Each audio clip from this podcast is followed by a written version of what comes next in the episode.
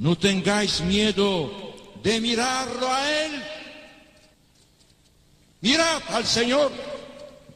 Vosotros tenéis sed de vida eterna.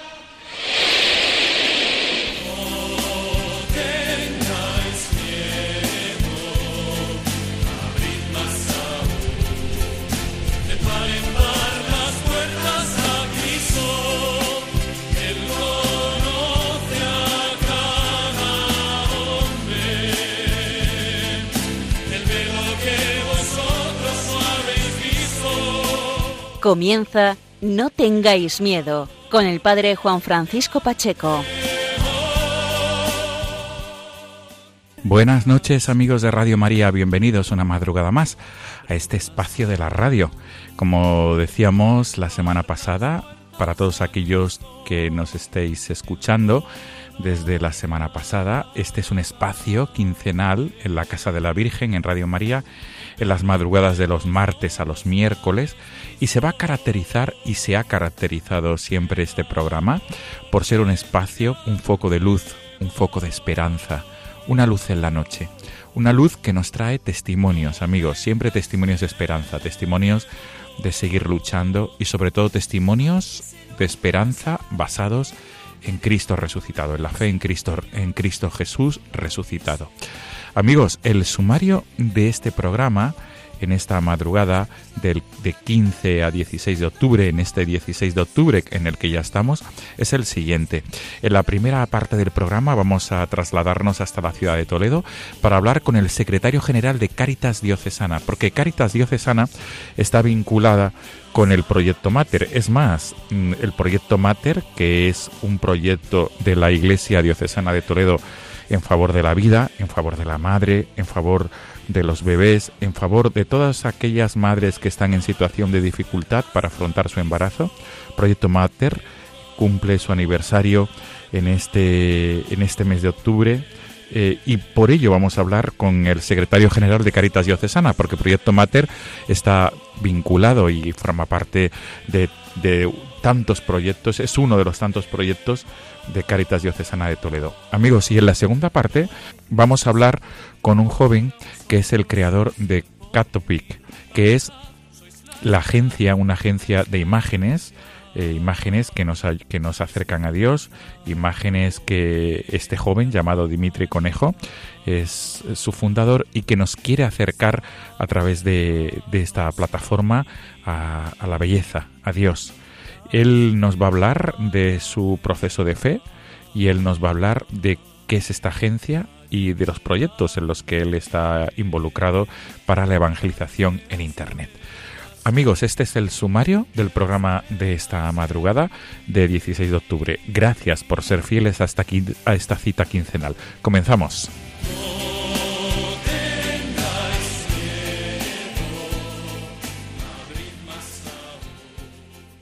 Ese día tú me diste la oportunidad de aprovecharte bien. Te tengo que pedir perdón por Amigos, estamos escuchando el, este tema musical porque nuestro primer invitado de esta madrugada, de esta noche, ha elegido este tema para el comienzo y el final de la entrevista.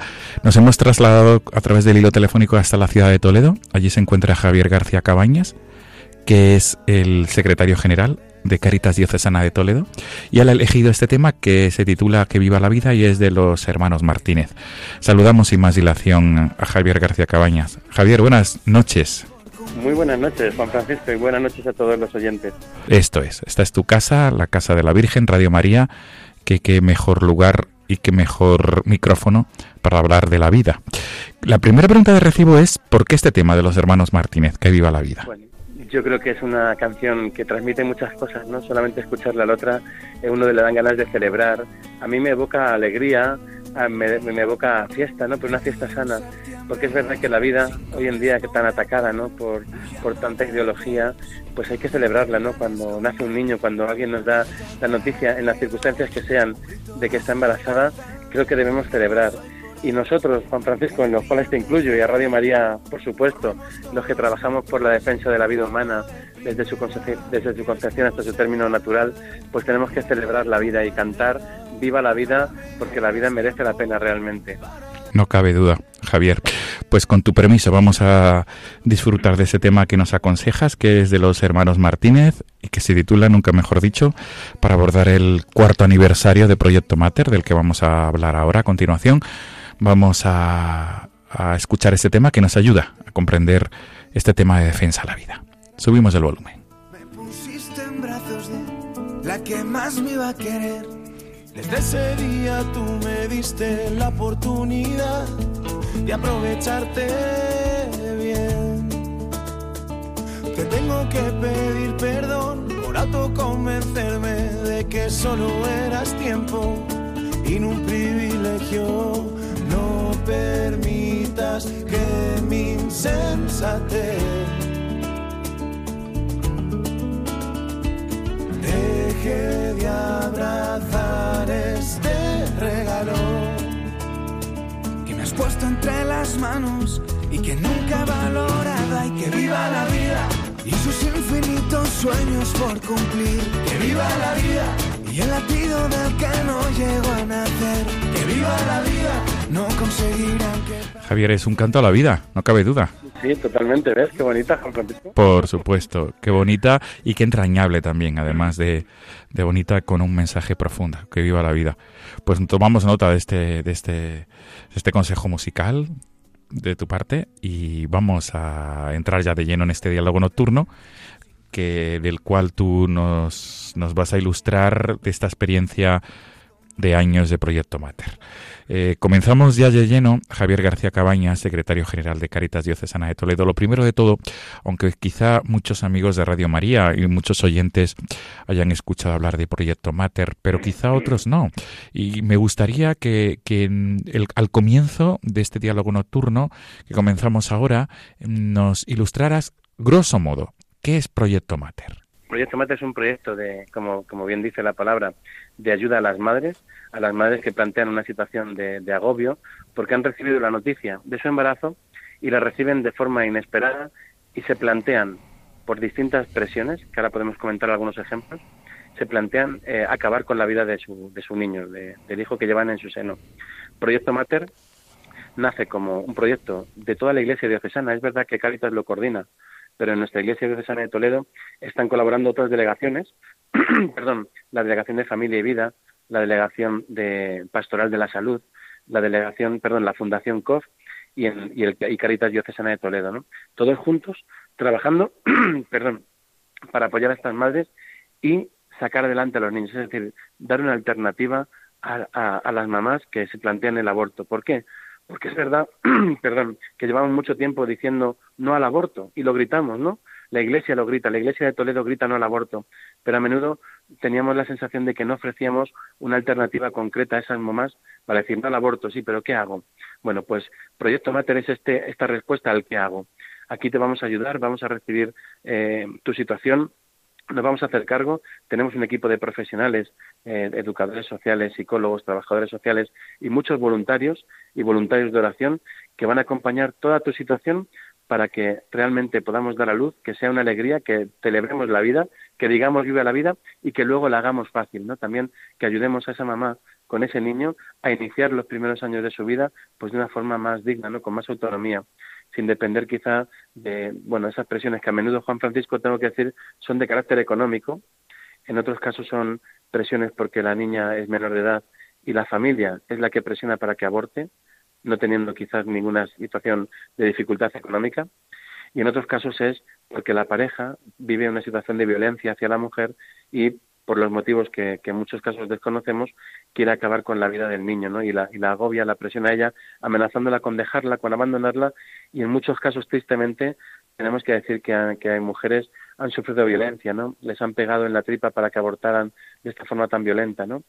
Bueno, pues esto es Proyecto Mater, ¿no? La respuesta a una mujer que en una situación de agobio se plantea el aborto y nosotros le decimos no, tienes una alternativa, tienes una alternativa posible que es quedar quedarte con tu niño, que nazca tu niño, que le ames con locura y que encima te ayudemos a dar los primeros pasos.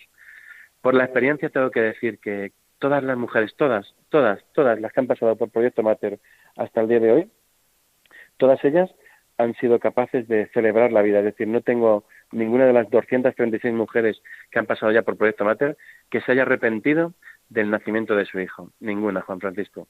Con lo cual es un motivo que nos, eh, pues que nos hace seguir trabajando, seguir rezando por la vida, seguir acompañando y sobre todo seguir invirtiendo recursos, porque todo esto tiene un coste económico que a veces tristemente es lo que más nos duele, ¿no? Pero realmente estamos haciendo una apuesta fuerte por invertir y priorizar este acompañamiento a, esta, a estas mujeres y a sus bebés, eh, porque realmente entendemos que salva vidas, es un proyecto que salva vidas. Hay otros proyectos que quizás pues ayudamos en alimentación, en vestido, en vivienda, sin duda necesarios, pero realmente estamos hablando de un proyecto que salva la vida de la madre y que por supuesto salva la vida del hijo. Qué bueno. Javier, eh, se cumplen cuatro años de este proyecto que, que, fue liderado por el propio arzobispo, don Braulio Rodríguez Plaza. Mm, tú como secretario general de Caritas Diocesana, y lo sabes, sabes bien los orígenes, la historia, cómo se fragua este proyecto. Digo que lo sabes porque, como bien has dicho, es uno de los proyectos que está vinculado con Caritas, no solo con Caritas, pero Caritas tiene un gran peso y una, y, un, y una gran vinculación con este proyecto en favor de la vida. De aquello, desde hace cuatro años está funcionando. Haciendo un poco de memoria, ¿qué le llevó al arzobispo de Toledo, a Monseñor Braulio Rodríguez Plaza, el presentar este proyecto a la Iglesia Diocesana de Toledo? Esta reflexión que introducía así de forma muy rápida, ¿no? Eh, es fruto de un plan pastoral diocesano que estamos ejecutando en nuestra diócesis desde hace nueve años. A menudo, en las distintas jornadas que se han realizado, destacaba una de ellas, o al menos yo la destaco, que es una jornada que se hace en la diócesis el primer fin de semana, el primer bueno, el fin de semana posterior a la Epifanía, ¿no? Estamos hablando del segundo fin de semana, habitualmente, del mes de enero. Ahí se celebran unas jornadas dirigidas a todos los agentes de pastoral y hemos ido viendo distintas experiencias eh, según iba tratando el, tema del plan pastoral. Recuerdo perfectamente que en alguno de esos años se tocó el tema de la defensa de la vida y realmente nosotros descubrimos que, gritábamos mucho, ¿no? La vida es verdad que, que, estábamos siempre en contra, con manifestaciones, pero realmente la Iglesia de Toledo no tenía ninguna acción concreta, ninguna acción concreta que ofreciera a estas madres un apoyo. Es verdad que la Fundación COF ya tenía un área de defensa de la vida que no estaba desarrollado. Entonces, como que coincidimos en ese momento de reflexión varias entidades, ¿no? Caritas quería hacer algo, porque es verdad que en Caritas hemos vivido muchas situaciones de estas, ¿no? De, de familias en situación de exclusión, que de repente llega un embarazo inesperado y dicen, ah, no, yo no puedo seguir con el embarazo, lo voy a abortar. Entonces, esta situación nos sobrepasaba, no teníamos las herramientas suficientes para acompañar este tipo de procesos y entonces en la Fundación COF, en un encuentro que tuvimos, también ellos expresaron que les quedaba por desarrollar este área, ¿no? que hasta ahora solamente era en el plano de la sensibilización, pero nada de la acción. Entonces, bueno, en esta reunión en la que participaba también don Braulio, nos dijo, pues nada, eh, creo que llega el momento en que la diócesis tenga una respuesta como Iglesia Madre a estas madres que tanto sufren, ¿no? Y nos propuso, entonces yo te lo digo porque lo viví de primera mano también, al presidente, al director, perdón, de la Fundación COS de la Diócesis de Toledo y a un servidor, trabajar y desarrollar una propuesta que eh, tratara de acompañar a estas madres. Entonces no sabíamos ni, ni qué iba a salir, ¿no? Nos pusimos en oración, nos pusimos a trabajar, nos arremangamos y dando forma fuimos a visitar distintas experiencias por España eh, pues yo qué sé, así que son muy conocidas, Juan Francisco, voy a citar dos, visitamos la Fundación Madrina en Madrid y también visitamos Rescatadores Juan Pablo II o Asociación Más Futuro también en Alcorcón y en Madrid, ¿no? De ellos eh, hemos bebido, de ellos hemos aprendido cuál debía ser el camino y, sobre todo eh, tuvimos una cosa clara, que hiciéramos lo que hiciéramos, teníamos que hacerlo desde nuestra profunda identidad de iglesia, no íbamos a hacer una asociación muy buena y sin duda necesaria, seguramente, laica, sino que queríamos que fuera realmente la respuesta de la Iglesia y esto fue lo que el arzobispo nos pidió. No, es que es necesario que la Iglesia Madre acoja a estas madres y las acompañe. Este fue el pedido del arzobispo. Nosotros lo, cogimos y, como digo, durante unos meses de trabajo, el fruto fue el proyecto Mater, un proyecto de acompañamiento, de ayuda, de asistencia también en muchos casos, de acompañamiento espiritual, de acompañamiento psicológico y de educación social a, mamás, como digo, que se plantean por distintas presiones eh, el aborto. Y también abrimos un canal nuevo que es la acogida a mujeres que sufren el síndrome posaborto. también desde la Iglesia. A ellas les ofrecemos apoyo psicológico y apoyo espiritual a través de un psicólogo y de un sacerdote respectivamente. Qué bien, Javier, qué bien explicado. Y ahora me gustaría que, entráramos, digamos, en el terreno de la experiencia. Cuatro años de Proyecto Mater. ¿Cuántos niños han nacido? Bueno, más toca la fibra sensible ahora. Esto es, y eso, y eso es lo que interesa ahora. Se me acaba de erizar la piel porque, eh, Juan Francisco y a todos los oyentes, es imposible que yo dé respuesta a esta pregunta sin, sin emocionarme, incluso casi sin, sin que se me caiga una lágrima, ¿no? Porque hay que dar muchas gracias a Dios. Lógico. han nacido 91 bebés. ¡Qué barbaridad! Qué bien. Estamos, estamos deseando llegar a los 100 para poder celebrarlo e incluso estamos pensando, alguna cosa hay que hacer, ¿no? Estamos ahí con una idea que yo que sé que se puede llamar la gala de los 100 niños o de alguna forma celebrar la vida, ¿no? Ese primer, esa primera centena de niños salvados de las garras de la muerte habrá que celebrarlo. Desde luego, sin duda. Y, y, merecerá, merecerá una nueva entrevista y quizá con alguna madre que quiera prestarse a, contar su testimonio. Sí, porque vamos guardando todas las fotos de todos los niños para poder en su momento proyectar las 100 caritas de esos niños que realmente existen y que han nacido gracias al Proyecto Mater. Qué bien, qué bien. El, el, Javier, la pregunta ahora que toca es eh, de las experiencias que habéis tocado y, y, con la cual y con las cuales os habéis encontrado, eh, ¿con cuál crees tú que, que, podrías quedarte o compartir? Me imagino que todas tienen su, su trascendencia y todas tienen su importancia, pero por favor, alguna que quieras compartir en esta madrugada con tantas personas que nos están escuchando en esta noche y, que luego también pueden escucharte a través del podcast del programa. Muy bien. Pues mire, Juan Francisco, voy a hablar de la primera. La primera mujer que llegó al proyecto Mater. Es de estas que nunca olvidas, ¿no? Nos llamaron desde servicios sociales. Eso es lo curioso, que fue una, una llamada de servicios sociales para decirnos que una niña de 17 años la habían expulsado de su casa le habían echado sus padres, sus tíos, había pasado por distintos núcleos de su propia familia y en todos lados la habían, la habían expulsado. El motivo, estaba embarazada. Estaba embarazada más de un niño que la había pegado en la tripa porque no quería que ese niño naciera. Estaba embarazada en aquella ocasión de tres meses eh, y bueno, pues nosotros recibimos a una niña prácticamente en la puerta de los servicios sociales del Polígono Industrial de Toledo, de un barrio de Toledo. Allí la recogimos éramos totalmente inexpertos, era la primera chica que entraba en el proyecto y encima era una niña menor de edad, abandonada y sin domicilio. Pues imagínate, Juan Francisco, tú que conoces bien de cerca todo este tema, Desde luego. que se nos presentó, ¿no? Que claro. a esto, Dios mío. Bueno, pues el Señor nos bendijo con todo lo necesario para que esta mamá estuviera a buen recaudo, ¿no? La acompañamos y, bueno, gracias a Dios nació Hugo. Hugo fue el primer niño es el nombre del primer niño que nació en Proyecto Mater eh, seis meses después. Para nosotros fue una bendición, pudimos compartir con ella el bautizo de su niño, bueno, pues ya imagináis, ¿no? Fue un momento precioso. Te podría poner ese ejemplo. He, dicho el primero porque parece que el primero siempre guarda algo de romanticismo. Sí, y marca, y marca, claro. Marca mucho. Y encima, como fue una, una situación tan excepcional, pues hombre, lo recordamos todo, ¿no? Y recuerdo la primera fotografía que hacemos de proyecto para la difusión por las redes, era la manita de, Hugo recién nacido con una pulsera que hacíamos entonces de Proyecto Mater, ¿no? Fue una imagen tiernísima, preciosa, y que todos la tenemos guardada en, nuestra retina y, por supuesto, en nuestro corazón. Qué bueno. Javier, y como Hugo, como Hugo, la cantidad de niños que has dicho, más de 90. Sí, sí, 90 más, eso es, Hugo y 90 más. Claro, claro, Hugo y 90 más. Es muy bonito, yo he podido ser padrino de bautizo de algunos de ellos también y con orgullo pues rezo cada día con ellos, les acompaño, sigo teniendo el vínculo con esas madres porque al final hemos quedado vinculados para toda la vida.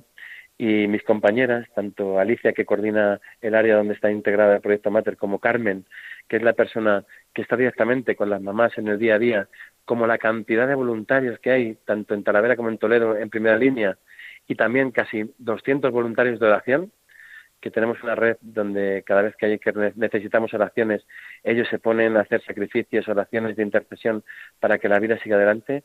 Todo ese equipo hacen que esto sea posible. O sea, yo soy alguien insignificante, digamos, Juan Francisco, en todo este asunto. Soy el que hoy os lo cuenta, pero realmente detrás, como veis, hay un ejército de personas buenísimas eh, de la Iglesia Católica que, como digo, o de forma institucional o de forma personal, están ahí apoyando a estas mamás y a estos bebés. Qué bien. Javier, y, bueno, y la pregunta de recibo también es, ¿cómo se sustenta este proyecto que requiere inversión, como has dicho, porque hay que atender a madres y hay que, y hay que atender a esos bebés que necesitan, que necesitan, necesitan pues recursos y recursos especiales. Estaremos rozando ya en estos cuatro años el cuarto de millón de euros, más o menos, un poquito más quizá, y la palabra es una, se sustenta por la providencia. Este proyecto no tiene ninguna financiación pública, eh, simplemente es la providencia que hace que no falte de nada para el proyecto todos los que estamos rezamos para que no falte de nada y sorprendentemente es el proyecto que más donativos eh, personalizados, digo, de cara al proyecto, tiene toda la Caritas Diocesana de Toledo. De forma singular, nosotros organizamos una fiesta para recaudar fondos, la Fiesta de la Vida, conocida, que es una actividad que el último año ha reunido a más de 1.500 personas con un tono festivo. Hay una carrera deportiva, hay actividades para los niños, hay un bar solidario, hay un concierto, hay una entrega de premios, hay un concurso de canciones, lo que es una fiesta en toda regla.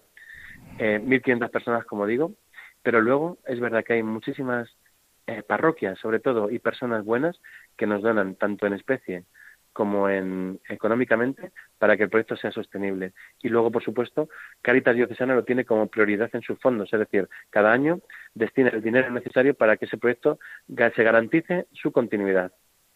Qué bueno. Que no dependamos de nadie, que ese proyecto esté garantizado. Sí, como bien has dicho, que no dependáis de ningún tipo de administración, por ejemplo. Eso es, lo cual nos da muchísima libertad para poder cumplir el mandato y el pedido que nos hizo nuestro arzobispo, es decir, queremos, quiero que sea la Iglesia Madre la que acoge a estas mamás. Y bien saben los que nos escuchan, Juan Francisco, que a menudo las subvenciones van acompañadas de unos procedimientos obligatorios para justificar las subvenciones a la Administración Pública. Aquí no. Aquí realmente somos la Iglesia Madre, ejerciendo como Iglesia Madre de verdad, sin ningún tipo de complejo, acompañando a estas mamás como solo la Iglesia sabe hacerlo. Qué bien, Javier. Javier, eh, tu mensaje tiene, o sea, no podía ser, no podríamos eh, hacer ineludible, eludible, mejor dicho, esta pregunta. Eh, tu testimonio, desde tu experiencia, tu mensaje, por favor, digo que tu mensaje es ineludible en esta madrugada. Tu mensaje eh, para todos los que nos, los que nos están escuchando, en el contexto de este cuarto aniversario de Proyecto Mater, ¿cuál sería tu mensaje? Y, y, lo, y lo hago extensible a todos los que estén escuchando la radio en estos momentos o después a través del podcast del programa, desde tu experiencia de defensa de la vida. ¿Qué les dices a los oyentes de Radio María? Pues mire, les digo primero, recen por favor por la vida humana, recen porque realmente el Espíritu Santo hace eh, realizar acciones concretas como esta de Proyecto Mater, como otras muchas en la Iglesia, es decir, recen para que no falte sustento a estas madres, para que no le falte sustento a estos bebés, para que no le falte alguien que les acompañe. Yo creo que el primer mensaje es ese. Segundo lugar, hablen mucho de que hay posibilidades, es decir, que el aborto no es la última palabra. En su contexto, en su ambiente, allá donde estén, si alguien eh, viene a su corazón y escuchan que una muchacha quiere abortar, no tengan miedo de ofrecerle nuestro proyecto a través de la página web, a través de, las redes sociales, es muy fácil de encontrar, Proyecto Mater, y ofrezcanle nuestros teléfonos. Tenemos un teléfono 24 horas activo los 365 días del año. Pues que por favor, que no, no tengamos miedo, que hay una alternativa. Y, bueno, y que celebremos la vida. Este año el lema que hemos cogido para la fiesta, te lo anticipo en primicia, San Francisco va a ser Viva la Vida. Qué bien. Por ahí también que, he elegido esta canción, ¿no? Que tenemos a todos ahí en el corazón y que tan, tan, tanta alegría nos da para seguir trabajando. Este proyecto es una fiesta realmente. Y, y los que somos resucitados, no podemos vivir en el infierno de la muerte. Tenemos que de verdad, de verdad, eh, vivir como resucitados y no hay mayor resurrección que estar apostando cada día por la vida, que ofrecer alternativas a la vida y que defender y, como digo, acompañar todo lo que huele a vida, no acompañar esos procesos de vida. Creo que ese es mi mensaje, ¿no? Esas tres cosas: oración, valentía, coraje para anunciar este, este evangelio de la vida y, por supuesto, eh, celebrar la vida después. Qué bien. Javier, pues qué mejor colofón de esta, de esta entrevista nocturna que lo que acabas de decir. No podemos vivir en el infierno tenemos que, hacer también palpable aquí el cielo en este en nuestro mundo. Javier, feliz cuarto aniversario, cuatro cumpleaños de, Proyecto Mater, porque eres el secretario general de Caritas Diocesana de Toledo y porque Caritas, como bien has dicho, lo toma como proyecto, este proyecto en favor de la vida, como uno de sus prioritarios proyectos. Qué bien. Javier, pues muchas gracias por acompañarnos. Javier García Cabañas, secretario general de Caritas Diocesana de Toledo, por acompañarnos en esta madrugada de 16 de octubre y sobre todo como dice, como dice el adagio clásico, amut ad multos annos, es decir, por muchos años, y que, que viva por muchos años este proyecto, porque ojalá no tuviera que existir, ¿verdad, Javier? Ojalá, ojalá, llegara un, día en el que Proyecto Mater no fuera necesario.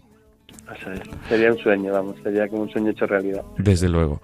Mientras tanto, toca eh, acoger lo que dice el arzobispo de Toledo, don Braulio Rodríguez Plaza, que la Iglesia Madre se haga cargo de las madres que sufren y que están en situación precaria para poder dar a luz a sus hijos. Gracias, Javier García Cabañas. Y desde Radio María, que viva la vida. Que viva la vida. Como tú nos acabas de decir y como tú nos aconsejas a través de este tema musical de los hermanos Martínez. Hasta pronto, Javier García Cabañas. Hasta pronto y todo lo mejor para el proyecto Mater. Adiós. Buenas noches. Por primera vez me pusiste en brazos de la que más me iba a querer. Están escuchando No tengáis miedo con el padre Juan Francisco Pacheco.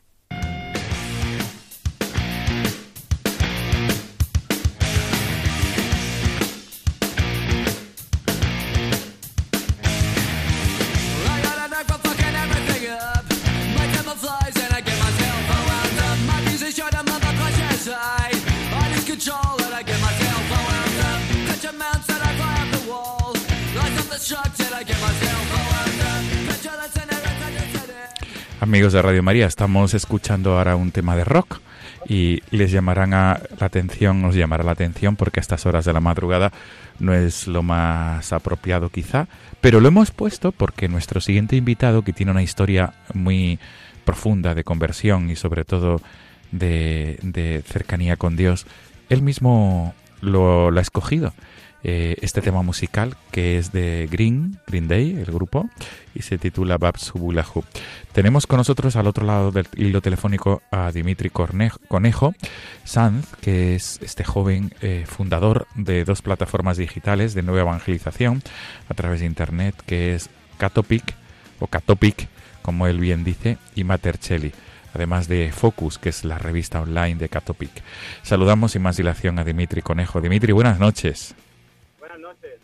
Lo primero de todo es eh, preguntarte, al igual que muchos oyentes de Radio María se pueden preguntar, ¿por qué le gustará a Dimitri el rock y este tema concretamente? Bueno, la verdad es que es una cosa que, bueno, con la que me he educado siempre, ¿no? Mi padre siempre ha sido muy rockero, eh, le ha gustado este tipo de música y al final pues me lo ha inculcado y la verdad es que cuando diseño, cuando trabajo me, me ayuda también a concentrarme. Sé que, sé que no, no es la mejor música para concentrarse, pero a mí sí me gusta, a mí me gusta mucho. Claro, y cada uno además tiene su motivación, sin duda, Dimitri.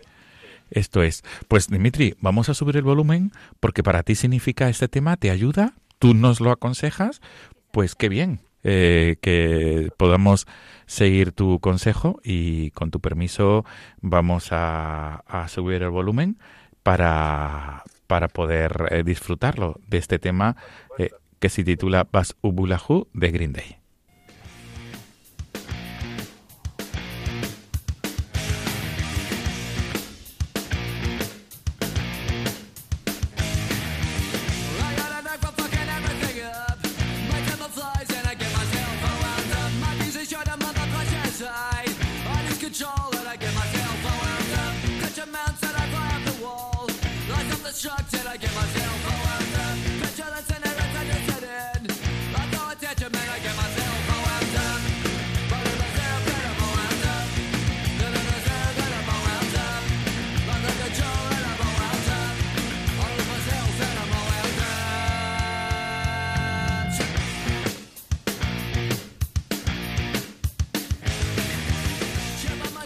Dimitri, decías que a ti te motiva eh, y, te ayuda a concentrarte el rock, concretamente este tema. Sí, en concreto este tema, la verdad es que, eh, bueno, yo soy diseñador y desarrollador web, entonces en el diseño gran parte es creatividad.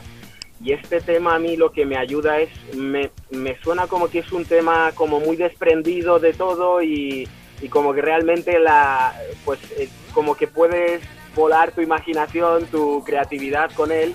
Eh, como que el cantante tiene un tono que a mí me gusta porque me parece como muy desligado de todo y sin preocuparse, ¿no? Qué bien. Y, al final eso es lo que me transmite porque al final cada diseño lo intento también pues plasmar para la gloria de Dios y, y el Señor ante todo es libertad, ¿no? Y, sobre todo creatividad, que por eso nos ha dado este do, a mí al menos me ha dado el don de la creatividad y, y me ayuda, me ayuda mucho. No cabe duda, Dimitri, no cabe duda pues entramos de lleno ya en el diálogo nocturno, que, es, digamos, la parte más importante de la entrevista. Dimitri Conejo, eres un joven de 30 años. Eh, tu, tu, origen se encuentra en Rusia, donde viviste tu infancia, y llegaste a España, nos lo podrás explicar tú ahora a continuación. Y a los 13 años, según tú cuentas, eh, se produce esa lejanía de Dios y de la Iglesia, y luego eh, una vez superado los 20 años, vuelves otra vez y ahora mismo eres un pionero de la evangelización en Internet. Subrayo esto de pionero. A través de la plataforma Catopic y, o Catopic, como tú bien pronuncias, y Matercelli. Eh, Dimitri, grosso modo, sí que te pediría, por favor, que contaras un poco tu trayectoria de vida y sobre todo tu trayectoria de vida de fe desde los primeros años de tu vida, aquello que nos puedas compartir y que puede servir también para otros que, que, pueden estar en situación de dificultad. Adelante, por favor, Dimitri. Sí, pues muchas gracias. Yo, a mí me adoptaron, yo vivo actualmente en España, me adoptaron a mi hermana y a mí con 10 años eh, desde Rusia. Eh, yo vivía con mis padres, mis padres biológicos eran alcohólicos, era un tema bastante común, un problema muy común en Rusia. Y, yo básicamente, pues como no tenía nada que comer ni nada, pues lo que hacía era mendigar con mi hermana para poder sobrevivir, porque vivíamos pues eso, en una situación crítica. Pues, mis padres desaparecían durante el día y cuando volvían, pues lo único era, para lo que volvían era para pegarnos y ya está. Entonces, un día de estos mendigando, eh, una profesora de un colegio que teníamos cerca eh, me encuentra eh, ahí en, en el mercadillo y decide hablar conmigo eh, para se sienta a mi lado y me pregunta por mi situación, de por qué estoy ahí, ¿no? Y resulta que nada, pues eh, le comenté todo lo que había y ella me, me invita al día siguiente a, a, entrar, o sea, a asistir al colegio para reunirnos con el director del cole porque quería hacerme una propuesta. Entonces, efectivamente, al día siguiente mm, fui al colegio y me, dicen que si quiero meterme en un orfanato. Entonces, mueven todo para, para meterme en un orfanato junto con mi hermana. Eh, yo lo único que les pregunté, no sabía que era el orfanato ni nada, eh, lo único que les pregunté era si me iban a dar de comer ahí todos los días a mi hermana y a mí, y entonces nos dijo que sí, y yo, yo pues muy feliz, ¿no? Porque creía Obviamente. mi vida, claro, mi vida parecía que se había resuelto. Yo ahí no había tenido ningún contacto ni con Dios ni nada, de hecho no sabía quién era Dios, no sabía absolutamente nada, al fin y al cabo tenía seis años, ¿no? Entonces, eh, dentro del orfanato ya es cuando se produce mi conversión, porque después de llevar una vida, un orfanato es como una jungla en la que sobrevive el fuerte, y más en Rusia, que bueno, pues que hay un gran desnivel de edad, ¿no? Tú en Rusia puedes estar hasta los 18 años, por tanto, hay niños de 2, 3, 4, pero luego también niños de 16 y 17. Entonces, todo por los mayores lo que intentan es como controlar el territorio y, todo eso y por ello pues hay mucha violencia. Pero lo peor de todo el orfanato, siempre lo digo en los testimonios, es eh, que muchos de los cuidadores nos anulaban diciéndonos que no éramos nadie, que jamás saldríamos de ahí, que esa era nuestra vida y que no íbamos a escapar, ¿no? Por tanto, si uno caminara dentro del orfanato vería rostros realmente apagados de niños que no soñábamos con ser policías, ni astronautas, ni bomberos, porque ya esos sueños nos los arrebataban, ¿no? Entonces, ¿qué pasa? Que yo, cuando me, me decían esto, eh, yo me planteaba, repito, no tenía ni idea de quién era Dios, ni nada por el estilo, pero sí que me preguntaba que si yo no servía para nada, entonces, ¿para qué estaba ahí? O sea, ¿qué, ¿cuál era mi misión, digamos, en, esta, en esta vida, ¿no? ¿Para qué existía? Y, y un día una cuidadora me, se me acerca y me pregunta si quería asistir a una charla de un pope. Un pope es un sacerdote ortodoxo eh, porque iba al día siguiente a darnos una charla sobre Dios, la charla era voluntaria. Entonces, bueno, yo como no tenía nada que hacer, me llamó la atención mucho la palabra Dios eh, y, y, dije, bueno, pues voy. Asistí y ahí el Pope empezó a hablarnos sobre un Dios que, un Padre que nos ama, que nos quiere, que nos acompaña siempre, que está en las buenas, en las malas, que siempre está para, digamos, para que podamos, o sea, para amarnos, para acompañarnos, para darnos fuerza y que sobre todo nos daba libertad, era un padre que nos daba libertad. Y claro, yo había vivido, yo ya tenía unos siete años y medio, había vivido mucho para mi edad y enfadé mucho cuando escuché al Pope hablar así, ¿no? Porque, bueno, eso me llevó a levantarme y le dije al Pope, ¿dónde está tu Dios? Porque de nosotros se ha olvidado completamente porque yo en mi vida he sentido todo lo que tú estás describiendo de ese padre. Entonces él me dijo, acércate después de la charla y hablamos aparte. Eh, y cuando me acerqué después, pues lo que me dio fue unos iconitos de unos santos, unas velas y un librito para rezar y me dijo, pide a Dios cada noche lo que quieras que Él te lo concederá. Entonces, bueno, yo me fui sin más, sin creer mucho realmente lo que había pasado esa tarde y cada noche empecé a encerrarme en un baño porque en Rusia por aquella época estaba mal visto que la gente rezara. Entonces yo esperaba que todos los niños se durmieran para eh, luego salir de la habitación, dormíamos en cuartos comunes y así encerrarme en un baño y poder rezar. Lo hacía sin fe yo, o sea, mi oración era leer el librito que el Pope me había dado, encendía las velitas, eh, intentaba como como buscar a Dios, pero realmente no, llega, no me llegaba a creer que, Dios existía, ¿no? Y, y, bueno, cada noche le pedía que si existía, que nos sacara a mi hermana y a mí del orfanato. Eh, hasta que pasados unos meses de hacerlo, pues eso, de cada día, eh, se me acercó una cuidadora diciéndome que al día siguiente iba a ser mi cumpleaños y que, bueno, que me tenían que regalar una tarta y lo íbamos a celebrar. Yo no sabía por aquella época ni lo que era un cumpleaños, porque nunca había recibido un regalo de nadie. Entonces, eh, ella me explicó y me hizo mucha ilusión, ¿no? Al día siguiente, eh, que era el día de mi cumpleaños, sucede, digamos, el primer milagro donde el Señor creo que es, bueno, se manifestó, eh, metió ese signo, ¿no? Que muchas veces necesitamos para dar el paso hacia la fe. Y es que él me mostró que estaba a mi lado y que me escuchaba. Entre otras cosas porque me levanté el día de mi cumpleaños, nadie sabía que era mi cumpleaños, todos los demás chicos de la habitación salieron. Y yo ese día por la mañana algo me llevó a arrodillarme en la cama y cerrando los ojos dije en alto, eh, Dios, a mí me ha dicho el Pope que eres todopoderoso y que para ti no hay nada imposible y me gustaría que hoy que es mi cumpleaños nunca te he pedido nada en serio, pero hoy me gustaría pedirte que al contar hasta tres aquí aparezca una tarta. a cambio, yo siempre creeré en ti. Qué bueno. Eso fue, lo único que dije. Entonces, cuando conté hasta tres, eh, justo en ese momento llaman a la puerta y entra una cuidadora y dice, ha venido tu madre biológica con una tarta para ti. Entonces, yo en ese momento, o sea, es el... Te quedaste sorprendidísimo, claro. Empecé a llorar porque por primera vez en mi vida noté que Dios realmente me estaba escuchando. O sea, que, que a, ese ser que yo estaba dirigiéndome cada noche, que de verdad que existía. O sea, pero además es que yo cuando Cristo habla de, la, de tener la fe de un niño, lo comprendo perfectamente lo que dice, porque yo lo viví. O sea, yo en ese momento adquirí una fe que me acompañaría el resto de los años del orfanato eh, me ayudaría sobre todo a no perder la esperanza, que es lo más importante, ¿no? Que muchas veces cuando tenemos problemas, cuando vivimos, eh, tenemos una vida complicada, es muy fácil perder la esperanza. Pues agarrándome a Jesús, agarrándome a Dios, eh, Él por cada cosa mala que me sucedía también me ayudaba a ver algo bueno, ¿no? Y, y así o sea, se produjo mi conversión, todas las noches empecé a rezar, pero ya con un sentido y a pedirle a Dios que realmente nos sacara a mi hermana y a mí de ahí. Hasta que después, pasados dos años, eh, pues nos enteramos que nos adoptan. Eh, unos españoles, que son mis padres, y yo a partir de ahí empiezo ya a...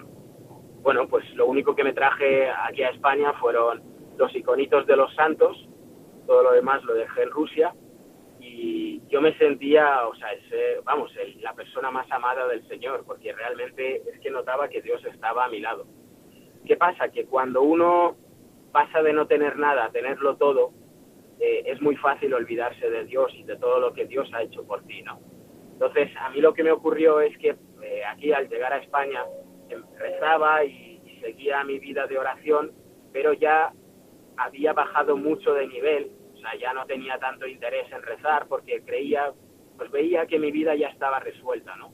Hasta que con 13 años me enamoro de una chica y empiezo a salir con ella y lo que sucede es que eh, sustituyo a Dios por esta chica y convierto a esta chica en, en mi Dios.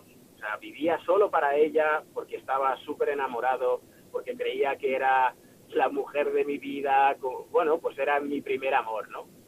Y lo que ocurre cuando uno pone en el centro de su vida a una persona es que cuando esa persona te falla, eh, lo que sucede es que toda tu vida se derrumba. Y fue lo que me pasó, ¿no? Que después de dos meses lo dejamos porque ella se tenía que ir del país, o sea, volvía a Uruguay, era uruguaya. Eh, y a, mí en ese momento, cuando me enteré que lo teníamos que dejar, eh, le eché toda la culpa a Dios, cuando yo mismo le había echado a Dios de mi vida, bueno, pues eh, como estaba enfadado le eché toda la culpa a Dios y dije que, que por qué me había vuelto a traicionar, que por qué permitía que yo sufriera y ahí se produce, bueno, pues mm, me quito, me desligo de él y decido seguir mi propio camino, pues un camino pues lleno de muchos tropiezos, ¿no? Porque al final, desde que me separé de Dios a los 13 años, empecé una vida pues de fiesta, de malas compañías, de borracheras, de, fumar, de, que todo gira a mi alrededor, de aprovecharme de las personas para, para, bueno, pues para siempre y cuando me tuvieran algo que ofrecer, si no, esas personas no me servían para nada. Entonces, al final, eh, todo empezó a girar en torno, en torno mío y, lo que sucedió además es que, bueno, mis padres, mis padres son muy estrictos, nos dieron, bueno, pues eran muy estrictos con las normas en casa y no me dejaban salir todo lo que yo quería, ¿no? Entonces, lo que hacía era escaparme de casa. Eh, apagaba el móvil y desaparecía durante una semana sin que mis padres supieran nada, la policía buscándome, eh, nadie sabía nada de mí y luego, tras una semana, pues volvía. Eh, hasta que con 19 años mi padre ya se cansó de que, porque lo hice repetidas veces, y me sentó y me dijo que eso se ha acabado, que la próxima vez iba a encontrar la puerta cerrada. Y, y yo ahí le dije, bueno, pues me meto al ejército. O sea, es decir, ya no quiero seguir estudiando y me meto al ejército para independizarme de vosotros. O sea, yo quería irme de casa y seguir mis normas, ¿no? Porque al final, para mí, yo lo que buscaba lo que yo creía que era la libertad en ese momento, ¿no? Que es hacer lo que, lo que me diera la gana sin que nadie me dijera nada. Y eso no es la libertad, eso es al revés, eso es libertinaje y te esclaviza más todavía. Entonces, bueno, eso fue lo que pasó en el ejército. Yo estuve dos años en el ejército español de desactivador de explosivos, en plan en desapador. Y, y estuve, bueno, pues llevando la vida que supuestamente quería, ¿no? Que es eh, gastar todo el dinero en, pues eso, en alcohol, en ropa, en, constantemente salir, eh, una vida totalmente desordenada, con las chicas súper mal, aprovechándome de ellas. Nunca que, o sea, nunca quería hacerlas daño, eso por supuesto, pero al final no me movía el amor hacia ellas, sino lo que me movía era mis impulsos, digamos, sexuales, mis apetencias sexuales, y era para lo único que, bueno, pues que quería eh, estar con ellas. Y hasta que un día me quedé solo en el cuartel, eh, una noche, donde me siento completamente solo, ¿no? Eh, empiezo a ver que toda mi vida, eh, que supuestamente tenía todo lo que necesitaba y todo lo que yo creía que quería, sin embargo me sentía todavía solo y, e infeliz. Entonces, a raíz de eso, por primera vez después de, de ocho años, pensé en Dios, recordé que me había separado de Dios con trece y ahí me planteé, pues dije, eh, ¿qué, he hecho de bueno desde los trece años? Y como no vi nada bueno, o sea, vi a un Dimitri que había, se había aprovechado de sus padres, de las personas que le querían, había apartado a todas las personas que le querían y que le intentaban ayudar de su lado, solo vivía para la fiesta, para las chicas, para el alcohol. Y, bueno, pues eh, como me sentí, vi que mi vida estaba tan rota en mil pedazos, pues dije, me suicido y ya está, ¿no? Entonces agarrando una navaja, me la puse en las venas y cuando voy a cortarme las venas dije, eh, Dios, ¿por qué estás en silencio conmigo? O sea, me daba mucho miedo pensar en el suicidio, pero era como que veía que era la única opción en ese momento. Justo en ese momento suena el teléfono y era una amiga que me llamaba y me dijo, oye, te invito a un cursillo de cristiandad. O sea, que fue una pasada. Sí, una, eh, una, una, señal, otra señal, otra señal de lo alto otra señal del Señor de que, de que no hiciera tonterías, que Él estaba conmigo a pesar de que de lo lejos que estaba yo de Él, ¿no? Y, fue, en ese momento me di cuenta, di la navaja y me di cuenta de la enorme estupidez que, estuve a punto de cometer.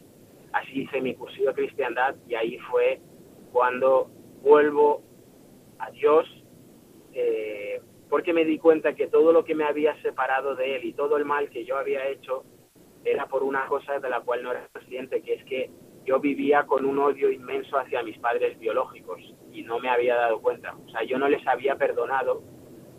Y claro, el Señor me pidió en ese momento perdonarles. Y para ello me mostró, o sea, yo no tenía ni idea de perdonarles, no tenía ni idea de cómo se perdonaba a una persona, pero el Señor me ayudó eh, poniéndome, pues bueno, haciéndome cambiar de perspectiva, ¿no? Yo tenía una perspectiva de mis padres como que eran malvados, que me habían hecho mucho daño, me habían destrozado la vida. Pero no me fijé en lo más importante de todo eso, ¿no? Que es que a pesar de todo eso, a pesar de, que estaban enfermos, de ser alcohólicos, de, de haberme maltratado, había una cosa por la cual les respeto para siempre, que es que me dieron la vida que te dieron la vida, efectivamente. Se, pierde un poco la conexión, Dimitri, suponemos que es por la conexión de, telefonía móvil ahora mismo, porque nos estás atendiendo a través del teléfono móvil. Decías que, que, que, que dabas gracias porque te habían dado la vida a tus padres biológicos. Eso es. Sí, porque al, final es lo... Yo me di cuenta que, que sin ese sí que ellos dieron, yo no estaría en ese momento delante del Señor. Claro. Estaría no me habría equivocado mil y una veces, no, me, no habría podido hacer nada, porque no existiría.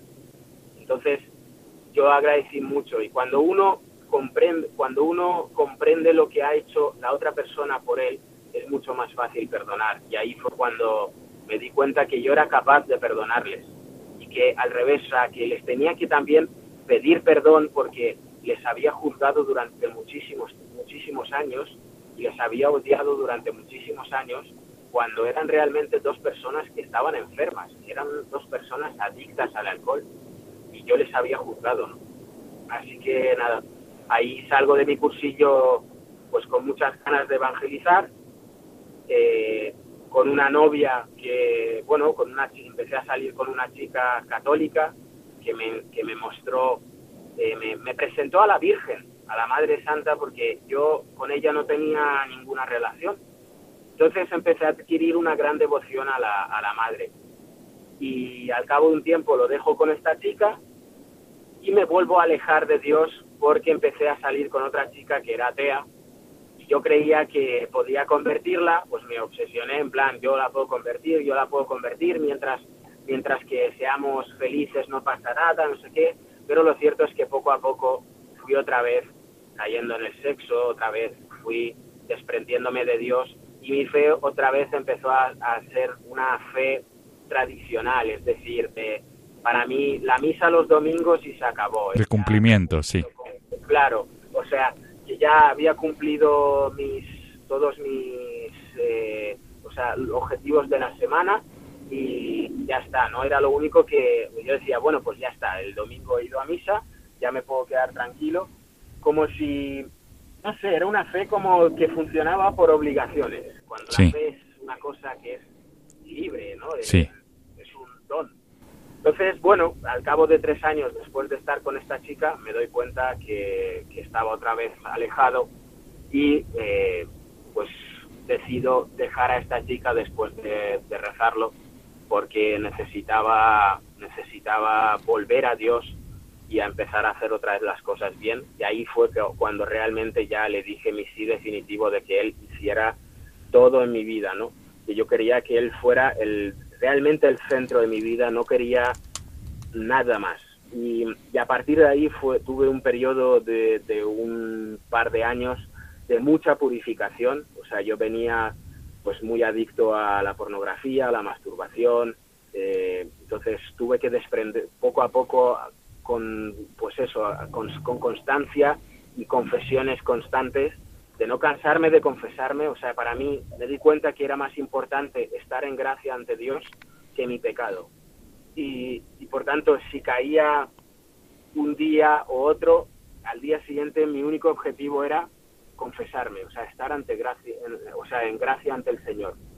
Y hasta que un día, poco a poco, bueno, un día no, o sea, poquito a poco fue un proceso muy largo pero el Señor me sanó de un día para otro. O sea, fue, fue una pasada y la verdad que yo no tengo ningún mérito en esto. O sea, yo, es, una, es un milagro que ocurrió en mi vida que, que solo es de Él. O sea, es que porque yo por mis fuerzas era incapaz, pero Él tuvo misericordia de mí. Y Qué bueno. ante todo lo que quería en este periodo de purificación, hablando a nivel sexual, era sobre todo prepararme, porque mi sueño era ser padre de familia eh, y casarme, conocer a la mujer de mi vida. Yo estaba cansado de conocer a chicas momentáneamente, de, estar con ellas de seis meses y luego dejarlo.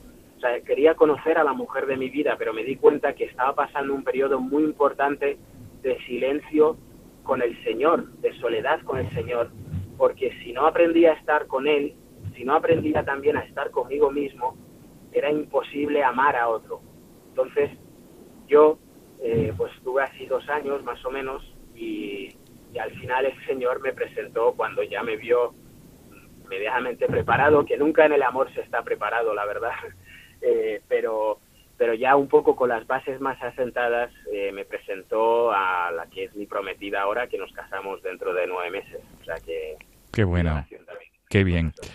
Qué bien. Dimitri, te, aseguro que tanto como un servidor como los oyentes de Radio María estamos disfrutando sobremanera con este proceso, con tu itinerario de vida, que es un itinerario largo y tendido y sobre todo un itinerario complejo en cuanto a tu relación con Dios, por esos vaivenes y pero a la vez muy atrayente, muy atrayente, Dimitri, con esta valentía con la que hablas y con esta franqueza y honestidad. Nos quedan pocos minutos y yo no quisiera terminar sin que nos hables de tu faceta de evangelizador a través de internet, porque no podemos eludir Catopic, lo he pronunciado bien, Dimitri, Catopic o Catopic, Catopic y Matercelli, por favor, ¿qué es? ¿Qué son estos proyectos que tú lideras o que tú fundaste, mejor dicho? Sí, a ver, bueno, a mí en la JMJ de Cracovia, eh, yo estaba justo en ese periodo de purificación, el Señor me hace una llamada especial que es que como que me dice que quiere que deje absolutamente todo para dedicarme a Él. Entonces, ahí empiezo, yo soy diseñador y desarrollador web y entonces, bueno, pues eh, a partir de ahí empiezo a pensar en las necesidades de la iglesia. Y una de ellas eh, que me di cuenta es que la iglesia en Internet eh, tiene un estilo para mí demasiado anticuado, ¿no? En plan, a nivel de diseño no se cuida nada la imagen, eh, los recursos que había eran muy pobres, de poca calidad. Sin embargo, veía, por ejemplo, a los protestantes, veía los sitios web que ellos tenían y decía, es que esta gente, o sea, está invirtiendo aquí, ¿no? no puede que, o sea, no puede ser que nos quedemos atrás ante un mensaje de Cristo tan potente, ¿no? Y, ahí siento pues que tengo que evangelizar con, mis dones. Entonces, eh, me viene la idea, ¿no? De, lo del banco de imágenes eh, de fotografía católica, donde eh, dar la posibilidad también a las personas de compartir, a los fotógrafos católicos, de compartir sus trabajos y liberarlos de licencia para que otros puedan usarlos y poder diseñar carteles, poder diseñar, eh, pues eso, eh, carteles promocionales, de actividades, lo que sea, y abrir un recurso de alta calidad al mundo entero eh, para, para, las parroquias, fundaciones, para instituciones católicas, ¿no? Entonces, eh, ahí desarrollo el proyecto de Catopic y, bueno, pues eh, ante mi sorpresa tuvo, tuvo una acogida increíble que, vamos, sin duda es para la gloria de Dios. Claro. Y luego otra, otra de las cosas, después, yo siempre he sido pues muy devoto de la Virgen y, resulta que, bueno, pues quería, quería hacer un proyecto para la madre y resulta que me di cuenta que, bueno, María, mi prometida, eh, resulta que ella eh, en ese momento, en, un día en la parroquia, empezó, empezó a hacer una consagración, que yo no sabía nada de San Luis de Montfort. Y me dijo que, bueno, pues que era una consagración que duraba 30, 33 días, que era de un santo que, había escrito un tratado eh, hablando de la Virgen.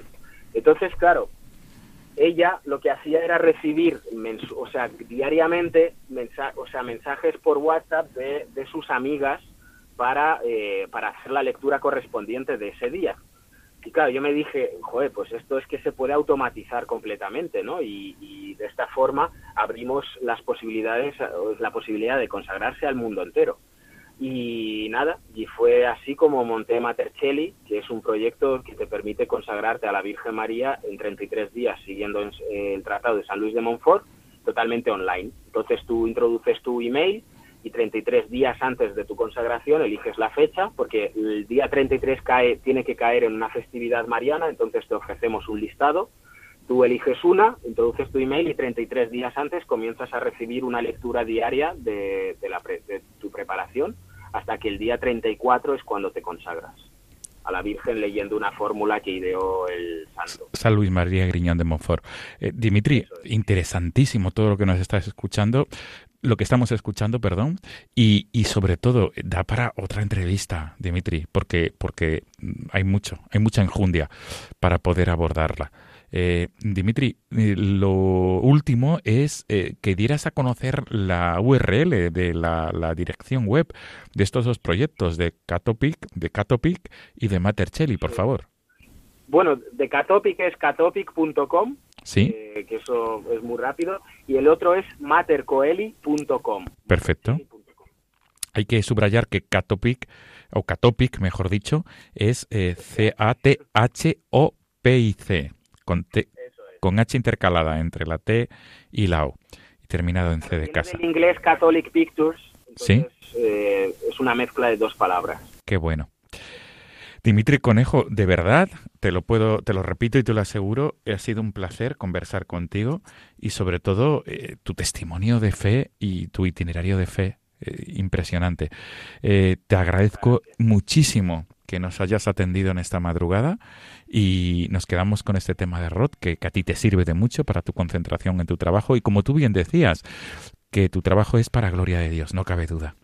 Y sobre todo estos proyectos que has ideado y en los cuales eres pionero y fundador de Catopic, eh, de Catopic y Matercelli. Eh, Dimitri, te emplazamos para otro día, de verdad. Muchas gracias. Y todo lo mejor como preparación a tu enlace matrimonial. Te encomendamos, no cabe duda. Muchísimas gracias, eso es lo más importante. Sí, lo digo aquí para todos los entes de Radio María, que te encomendemos, Dimitri Conejo, creador de Catopic y Matercelli.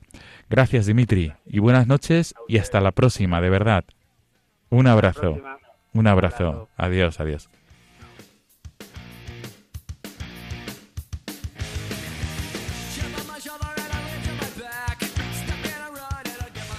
Amigos de Radio María, nos despedimos y nos volvemos a encontrar en 15 días. Nos volveremos a encontrar en la madrugada del, eh, del día 30 de marzo, si Dios quiere, del 29 al 30 de marzo.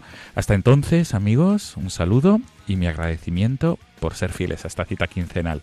El correo electrónico del programa no tengáis miedo arroba radiomaria.es. Repito, no tengáis miedo arroba radiomaria.es. Hasta dentro de 15 días. Buenas noches amigos.